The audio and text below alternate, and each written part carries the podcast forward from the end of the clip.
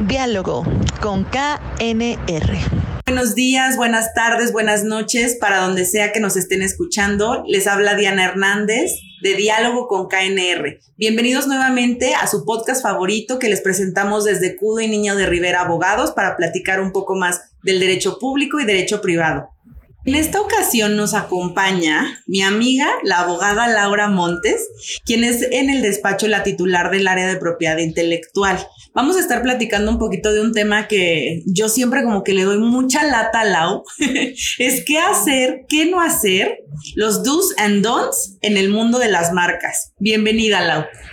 Muchas gracias, Yanita. Eh, gracias por la invitación. Por fin se me hizo estar en tu podcast. La verdad es que estoy bastante contenta, muy emocionada por estar aquí y compartir con, contigo y con, con, todas las personas que nos escuchan en el lugar que sea este, este tema, ¿no? Que es tan importante para un emprendimiento, para una empresa, no importa el tamaño, si sea chico o grande, yo creo que todos son grandes y siempre que sea un, una creación tuya, siempre va a ser grande y es bien importante protegerla, ¿no? Y, y creo que sí es eh, mm, muy importante que se, se, tomen en cuenta diversos puntos respecto a qué hacer y qué no hacer en este mundo de las marcas, ¿no? Antes, obviamente, de empezar a hacer cualquier cosa, es importante saber qué hacer. Y es que, y qué padre que lo digas así, la, o sea, porque, y de verdad, o sea, justo es un tema que hemos platicado tú y yo creo que, o sea, hasta afuera de este espacio, que es tu espacio, es nuestro espacio, porque sí es bien curioso, o sea, cuando tú tienes una idea, como que probablemente, y hablo, pues no, yo no me dedico a propiedad intelectual, entonces como que igual desde mi desconocimiento, algo se te ocurre y como que no es la primera cuestión tampoco el protegerla, ¿no? Entonces creo que probablemente desde ahí viene, no sé en tu experiencia que nos pudieras contar, o sea, de que cómo es este proceso pues como previo a como tal definir y proceder a como a registrar la marca y demás. Pues mira, en primer, en primer punto, la, la propiedad intelectual es enorme, ¿no? Entonces están desde las patentes, marcas, derechos de autor y muchas veces se ha llegado a pensar que las marcas se patentan y no se patentan, son cosas completamente diferentes, empezando por ahí, ¿no? Pero es un buen punto decir, decir que las marcas se registran, ese es, ese es el, punto importante aquí en, temas de propiedad intelectual. Y bueno, ¿qué hacer? Eh, muchas veces nos emocionamos y hacemos un diseño, ponemos una palabra y se empieza a invertir y después de que se hizo la inversión, de que se puso el establecimiento, de que ya todo está funcionando, resulta que pues no tenemos la marca registrada, ¿no? Entonces es cuando ya los emprendedores o las empresas quieren empezar a protegerlo y ya puede que haya algún problema o puede que no. Entonces, ¿qué es lo que tenemos que hacer antes de lanzar cualquier marca siquiera? Primero debemos definir si esta marca es o no registrable. ¿Y cómo lo podemos hacer? Pues bueno, en primer lugar, tenemos que elegir una marca que sea fuerte. ¿Y qué a qué me refiero con que sea fuerte? A que eh, no puede ser una marca que utilice palabras genéricas. Un ejemplo, eh, no puedo registrar la palabra eh, manzanas rojas para vender manzanas. ¿Por qué? Porque pues estás hablando de un término genérico y además estás hablando de unas de palabras de uso común y además estás describiendo el producto que pretendes proteger. Entonces, ese tipo de cuestiones no puedes no puedes utilizar ese tipo de palabras para registrarlas. Y al día de hoy existe una gran cantidad de marcas que se solicitan de esa forma. Y es lamentable porque em, esa falta de asesoría jurídica respecto a qué se puede registrar y qué no es sumamente eh, grave para las personas porque pues al final van a, no van a invertir, van a gastar dinero. Entonces, desde el pago de derechos que haces al instituto, ya lo perdiste porque pediste el registro de una marca que se puede llamar, por ejemplo, este, farmacia, nada más, ¿no? Y un dibujo, por ejemplo. Entonces, eso es descriptivo, es genérico, eso este, se va a negar. Entonces, ¿qué es importante? Que la marca sea fuerte, es decir, que sea una, una palabra que no sea del uso común, que sea distintiva, en este caso, que, que significa que se pueda distinguir dentro de las demás, es decir, también que no sea semejante a ninguna otra en el mercado. ¿Y qué puedes hacer? Ahorita me viene como que a la mente la pregunta si tu marca o tu idea se parece a algo que ya existe en el mercado. Ok, previo a registrar una marca siempre es importante hacer una búsqueda y esto se hace en la base de datos del Instituto Mexicano de la Propiedad Industrial en el caso de México y en, el mundo pues obviamente en cada oficina de propiedad intelectual. en esa búsqueda fonética lo que se hace es, como su nombre lo indica, buscar si fonéticamente se parece tu marca a la de otra persona. Si tu marca se parece a la de persona o empresa, si existe alguna semejanza, aquí es importante que tengas el respaldo de una persona que te apoye, un abogado en, materia de marcas, que te pueda determinar si tu marca se puede registrar o no, porque eventualmente pueden existir semejanzas entre marcas, pero no es para todos. O sea, sí se tiene que hacer un análisis para determinar si sí la puedes registrar o no. Pero en el caso de que tu marca sea idéntica a la de otra persona, habría que hacer una investigación para ver si esa marca está en uso, si no está en uso, para ver qué posibilidades hay o qué estrategia hay que implementar en el caso de que esa marca realmente te interese registrarla. Entonces, puede existir un registro eh, ya en México, pero quizá no se usa. Entonces se puede pedir la caducidad de la marca, que es eliminarla, digamos, quitarle el registro y ahora sí tienes la tuya.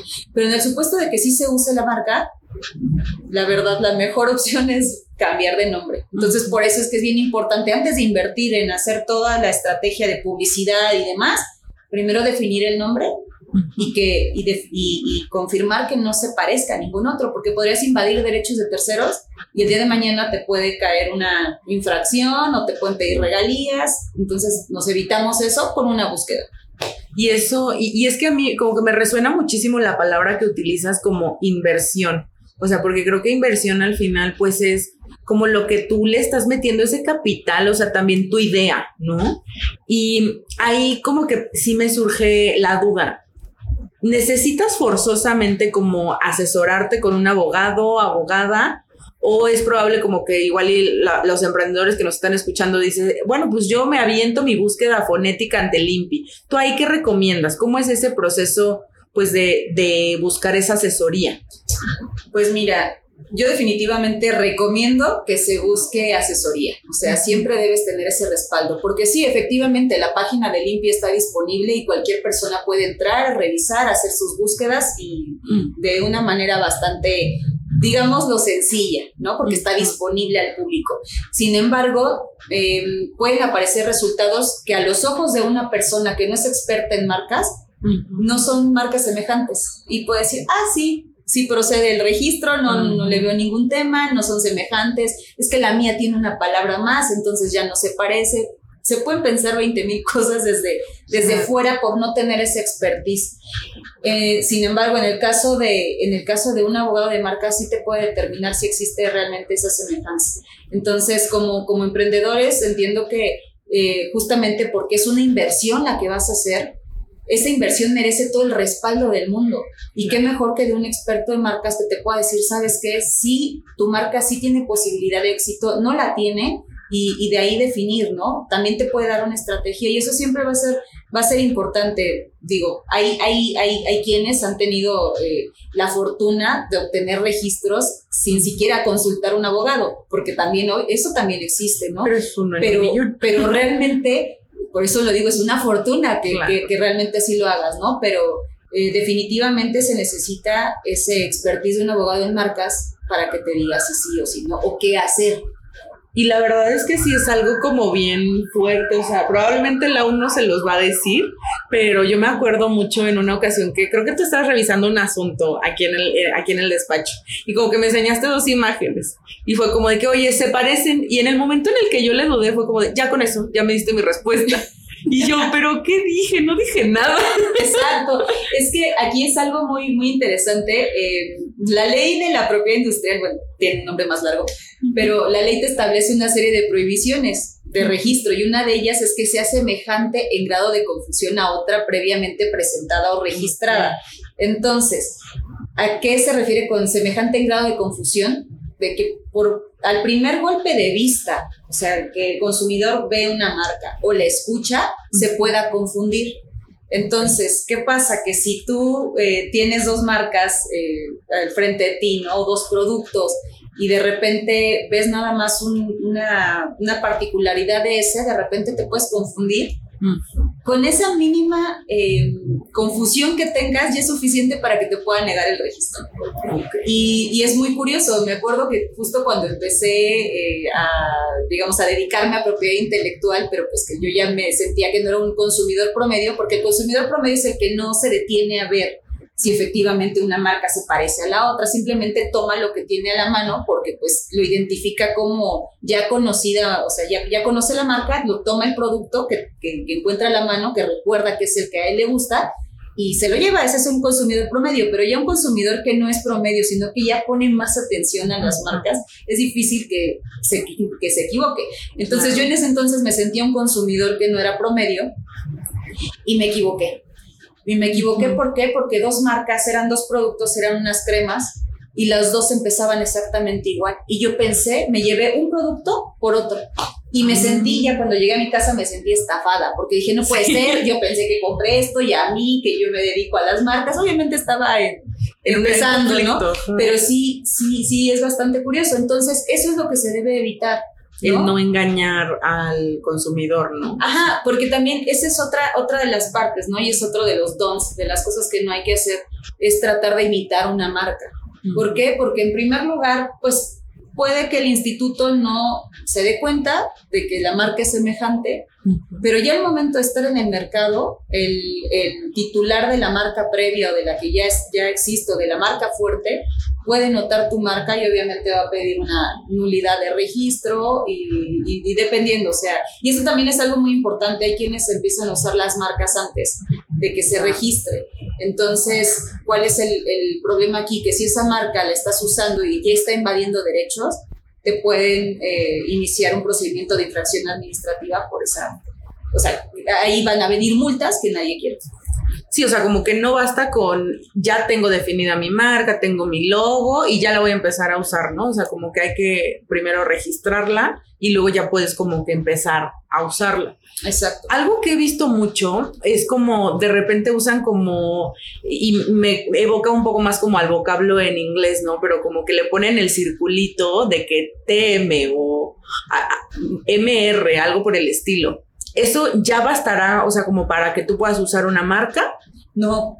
Esas, esa, eh, ese símbolo de R o MR en el caso de México, de R o marca registrada, eh, solamente lo pueden usar las marcas registradas. Ok. Mm, si tú lo utilizas, eh, pues podrías tener una infracción administrativa. Eh, no es tan común que suceda, sin embargo, es algo que definitivamente no recomiendo si tu marca no está registrada. Pues eso es exclusivo, es un derecho que se te da cuando tú tienes un registro, ¿no? Es, es como, como presumirlo, si lo quieres ver así, de mi marca está registrada y tan es así que ya tiene una R, ¿no? O sea, es porque realmente está registrada. Y si tú lo estás usando así, pues también pues no es precisamente lo correcto, digo, tampoco no es un, un, riesgo altísimo que tengas que por eso tu negocio ya no vaya a funcionar, que la uses sin, eh, o sea, en contra de la ley, pero definitivamente si se tiene que actuar conforme a derecho, hay que hacerlo así hasta que tú obtengas tu registro. Ahí sí ya tienes toda la libertad de ponerle la R y de poner todo eso todo lo que para informar, exactamente. Oye, y entonces una vez obtenido el registro, ¿qué nos recomiendas? O sea, ya teniendo ya mi marca, ya para el tema de la utilización, ¿cuáles son como las recomendaciones que podrías darle? Pues la primera acción que debes tomar cuando tienes un registro de marca es usar la marca. ¿Por qué? Porque las marcas son para usarse.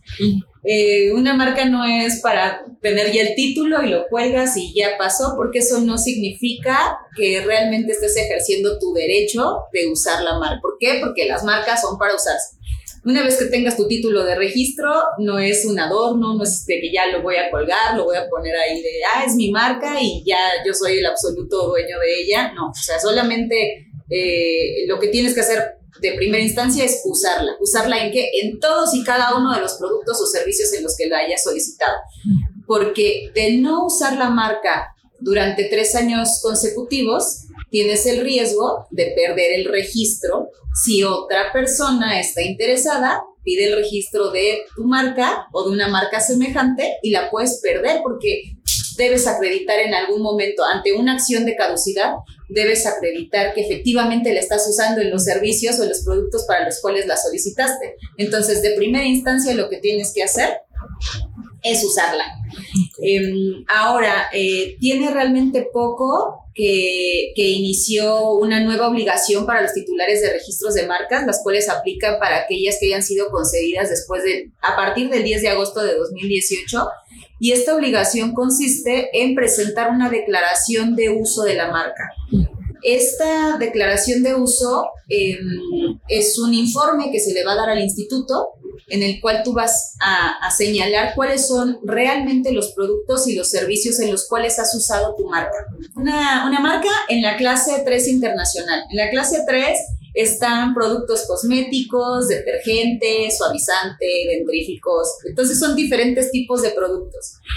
Pero tú solamente las, o cualquier persona, la persona titular de la marca, solamente las eh, utilizó la marca para productos eh, cosméticos, pero no para detergente. Entonces, ¿qué se hace en la declaración de uso? Pues únicamente señalar el producto cosmético, los detergentes y todos aquellos que no hayas utilizado los debes eliminar de la, de la declaración de uso. Porque si tú presentas la declaración señalando que la usaste en todos los productos o en todos los servicios, cuando esto no es así, en primer lugar, pues estás incurriendo en una declaración falsa, ¿no? Entonces va a ser, tu marca va a quedar vulnerable a que sea declarada caduca y todavía pues existe una, una declaración falsa, ¿no? Entonces, eh, aquí la recomendación es, pues, como ya, ya lo mencioné, primero usarla en todos los productos y servicios y en segunda instancia, pues, declarar el uso de esa marca. ¿Qué pasa si no se declara el uso de la marca? Se pierde. Entonces, tú tienes, a partir de que, la, de que obtienes el registro, son tres años, en los siguientes tres años tú vas a tener que declarar ese uso. ¿No? Y si no lo declaras, pues se puede perder. Y es, es algo importante aquí tener en cuenta cuáles son los periodos de declaración de uso para que no se te vaya a ir ese plazo y que pierdas tu marca por un descuido, ¿no? O sea, sí debes tener, eh, estar súper consciente de cuándo es la fecha en la que debes presentar esa declaración. Luego, a los 10 años, pues tienes que renovarla, pero es exactamente lo mismo, hay que presentar una declaración de uso y es exactamente el mismo proceso, ¿no? Y eso es hasta, es, y este, esta declaración de uso también es importante porque con ello vas a mantener tu marca registrada hasta los 10 años, porque ese es el, el periodo de vigencia de una marca. Y esto, este tema e, es curioso porque digo, yo no tenía como idea también de los plazos que hay que tener en cuenta. Ahí igual me asesoro, o sea, como que 100% eh, en caso de que te acerques, por ejemplo, yo busco a Lau Montes de que, oye, yo quiero que tú me hagas mi registro de marca, tú vas a tener ya como también ese eh, acompañamiento, por decirlo de alguna manera. Sí, así es. Eh, en el despacho lo que hacemos para todos nuestros clientes, eh, tenemos un, un sistema en el cual damos de alta todas esas fechas. Entonces, cuando tú es, si, si nosotros llevamos a cabo tu registro de marca, tú ya no te tienes que preocupar una vez concedida. ¿Por qué? Porque el niño de Rivera te va a avisar, oye, ¿sabes qué? Eh, a partir de tal fecha hay que presentar la declaración de uso. Y ya en el caso de que tengas que renovarlo, exactamente igual. Y también otro punto que es importante, que es otro de los do que hay que hacer, es vigilar constantemente tu marca. Entonces, nosotros lo que hacemos y de, eh, igual forma es revisar eh, la Gaceta. La Gaceta es un documento que emite diariamente el instituto con todas las marcas que se presentan todos los días en México. Entonces, ¿qué se hace? Eh, se hace una revisión de la Gaceta mediante un sistema en el cual nosotros identificamos qué marca se parece a la tuya. Si nosotros encontramos alguna marca que sea semejante o que sea idéntica a la tuya, te mandamos un aviso inmediatamente para que tú sepas eh, la existencia de esa marca y si deseas presentar un escrito al INPI para pedirle que no la, no la registre. Ese escrito se llama oposición. Entonces, ese tipo de cuestiones si tú la registras de forma directa, o bueno, o una persona, lo, digo tú porque estamos platicando aquí, ¿no? Pero si una persona registra su marca de forma directa, eh, el título no te dice qué es lo que tienes que hacer con ella, no te dice úsala, no te dice cuándo tienes que presentar declaración de uso, no te dice revisa la gaceta, no, no hace absolutamente nada de eso el INPI, no te va a estar avisando. Eventualmente sí te puede mandar alguna notificación, pero, pero no es algo como, como habitual que te esté mencionando, que te esté recordando esas cosas, ¿no? Entonces, ¿qué es lo que hace un especialista en propiedad intelectual, en específico en marcas? Es justo estar al pendiente de tu marca, de avisarte esas incidencias, de, de informarte cuándo tienes que ejecutar una acción. ¿Para qué? Para que tú te sientas eh, pues, pues confiado y libre, ¿no? Y no estés tú haciendo eso que lo pueda hacer un abogado. Claro. Sí, que a eso se dedica, ¿no? Entonces como que te da muchísima más certeza, como, pues oye, mi marca ya está protegida, ya tengo mi registro, pero además como que ante cualquier cuestión adicional, pues también ya tenemos como que ese, esos ojos adicionales, ¿no? Encima, como que cuidando a la marca. Exactamente. Porque algo que también creo que pasa muchísimo es, oye, pues si tienen como alguna marca de repente hay actualizaciones o como que se agregan elementos nuevos. Lo que decías, como si originalmente mi marca empezó de cosméticos, pero luego saqué una línea de productos de higiene personal, algo por el estilo. ¿Qué se puede hacer si tu, tu marca va evolucionando y va creciendo? Pues mira, aquí hay dos puntos eh, que, acabas de, tocar. El primero es si tu marca tiene alguna actualización en el diseño o tiene alguna otra palabra o alguna cuestión que, que sí la haga diferente de alguna forma de la que ya tienes registrada, tienes que presentar otra vez una solicitud de registro. ¿Por qué? Porque el hecho de que, mm, de que tengas tu marca registrada, pero que ahora le hayas agregado algún elemento, eso no significa que ya por eso va a estar protegido. Entonces, todas las actualizaciones que tengas de tus marcas en cuanto a diseño o, denominación, es importante que los protejas con un registro. Em, ahora bien, el otro punto es si tú haces una nueva línea de productos, hay que verificar si, si esa línea de productos está dentro de la misma clase en la que está protegido tu, tu, registro, que está tu marca, porque hay 45 clases de productos y servicios, 34 son productos, las que restan son servicios, entonces hay que identificar si yo registro una marca que se dedique, o sea, que, que la vas a aplicar a productos cosméticos, esa misma marca no la vas a poder utilizar para ropa si no la tienes registrada. Entonces, hay que identificar siempre cuáles son las clases y esa es otra de las cuestiones que, yéndonos al principio, pero es que te digo, es algo, es un tema muy amplio, es un mundo. Eh, siempre hay que identificar cuáles son las clases a las cuales se aplica tu, tu, tu marca, ¿no? Porque por cada clase de producto o servicio vas a necesitar un registro distinto. Con una marca o con un certificado de registro no basta, con un título de registro no basta si la aplicas a diferentes rubros en el mercado. Entonces eso también te puede ayudar un, experto en, en, en marcas para definir cómo o hacia dónde tienes que ir, qué es lo que tienes que proteger exactamente. Sí, y qué es lo que te conviene más, ¿no? Porque probablemente lo más fácil es, oye, pues la registro de las 45. Ay, carísimo. Carísimo. carísimo. O sea, eso, eso no, no, no, ni siquiera es, este, o sea, no, no podría ser algo bueno ni recomendable siquiera, ¿no? Eh, entonces es importante siempre definir cuál es tu principal producto o cuáles son los principales para de ahí definir. Hay, hay empresas eh, que, y negocios y emprendimientos que tienen diferentes tipos de productos y servicios, ¿no? O sea, van desde, los productos cosméticos, van con la ropa, de repente venden eh, eh, tazas o platos o cosas así, no sé, van, van, van cambiando dependiendo del tipo de negocio, de la línea de negocio que quieren implementar y se necesitan muchos registros. ¿No? Por ejemplo, te, voy a poner un ejemplo, un, un libro.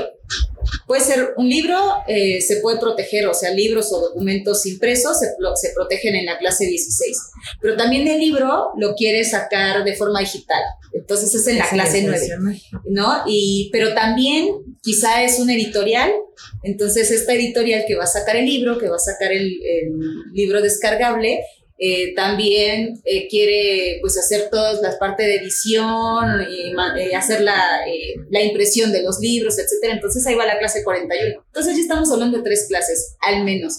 Entonces, y pueden ser más, ¿no? Dependiendo del producto, del servicio que se quiera hacer. Entonces eso, pues sí es importante que, te, que, te, que tengas ese respaldo y te oriente, oye, podemos registrar primero esto, luego aquello, o todo junto de una vez, ya dependiendo del caso particular de tu marca, porque todas las marcas son diferentes. Ninguna es igual, ningún caso es igual, entonces hay que ponerle la atención que merece a cada caso en específico para darte la estrategia correcta de cómo registrar la marca. Okay. No, pues, o sea, sin duda sí es un chorro de información, sí es un mundo, de verdad que el tema de la propiedad intelectual. Yo algo que, insisto, o sea, probablemente como que Lau no lo va a contar, pero a mí de verdad me impresiona como que esta capacidad que tienen, o sea, tú como abogada de, de especialista en PI, de repente yo he llegado, y ahorita porque nos están acompañando en la producción, pero yo he llegado como de, oye, ¿es cierto que Taylor Swift ya viene a México? Porque ya hay un registro de marca. y de verdad, este, que es impresionante justo esa sensibilidad que tienes de, oye, no, pues resulta que se está registrando ABCD. Entonces, lo quería como hacer notar, o sea, porque de verdad creo que eso también da muchísima confianza a los y las que nos están escuchando, porque hay mucho emprendimiento nuevo, hay muchos eh, chavos que están probablemente iniciando en redes sociales y demás, entonces que siempre como que se asesoren, ¿no? No sé si tuvieras como un comentario, pues ya para ir finalizando algo que le quisieras decir a la gente que te está escuchando, alguna recomendación, invitación.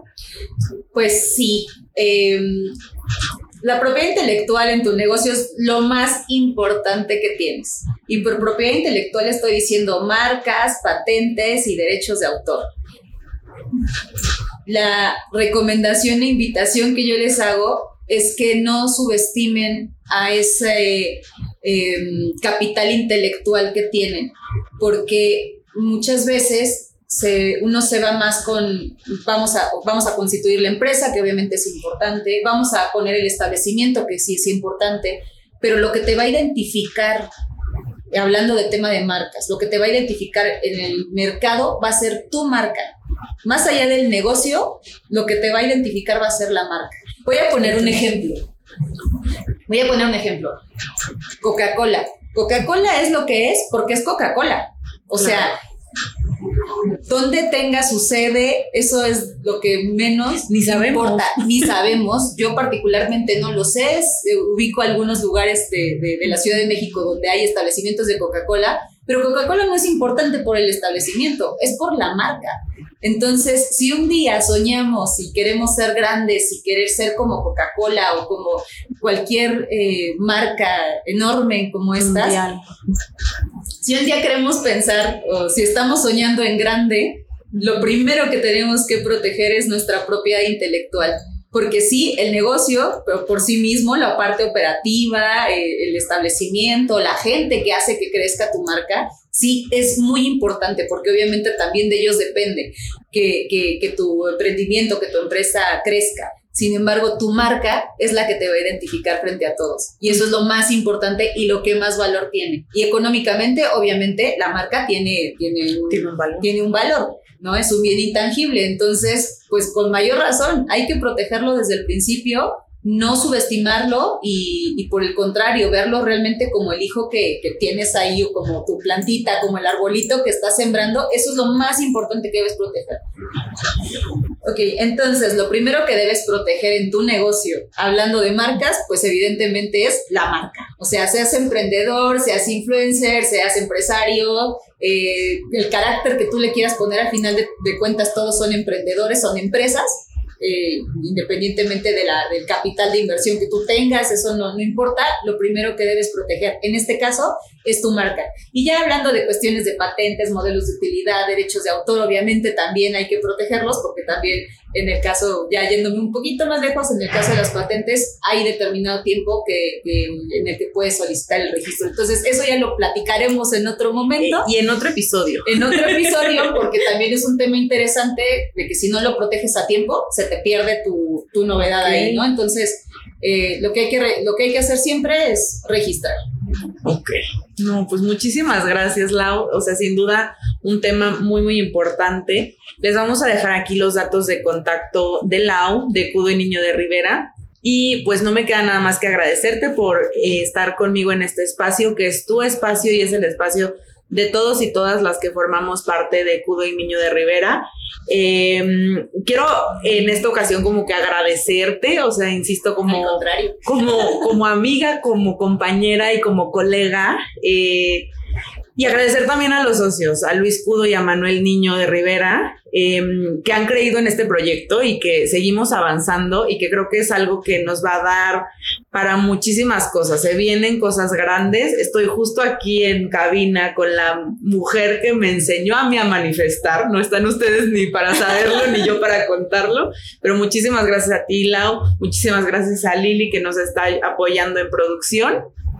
Y pues los invitamos a seguir escuchando Diálogo eh, con KNR para que conozcan más de nuestro despacho, de nuestro trabajo y esperamos un día poder trabajar con ustedes. Nuestro jefe dice, qué mal que tengan un problema, pero qué bueno que estamos nosotros para solucionarlo. Así es. Con eso nos despedimos. Muchísimas gracias. Gracias a ti, Dianita. Hasta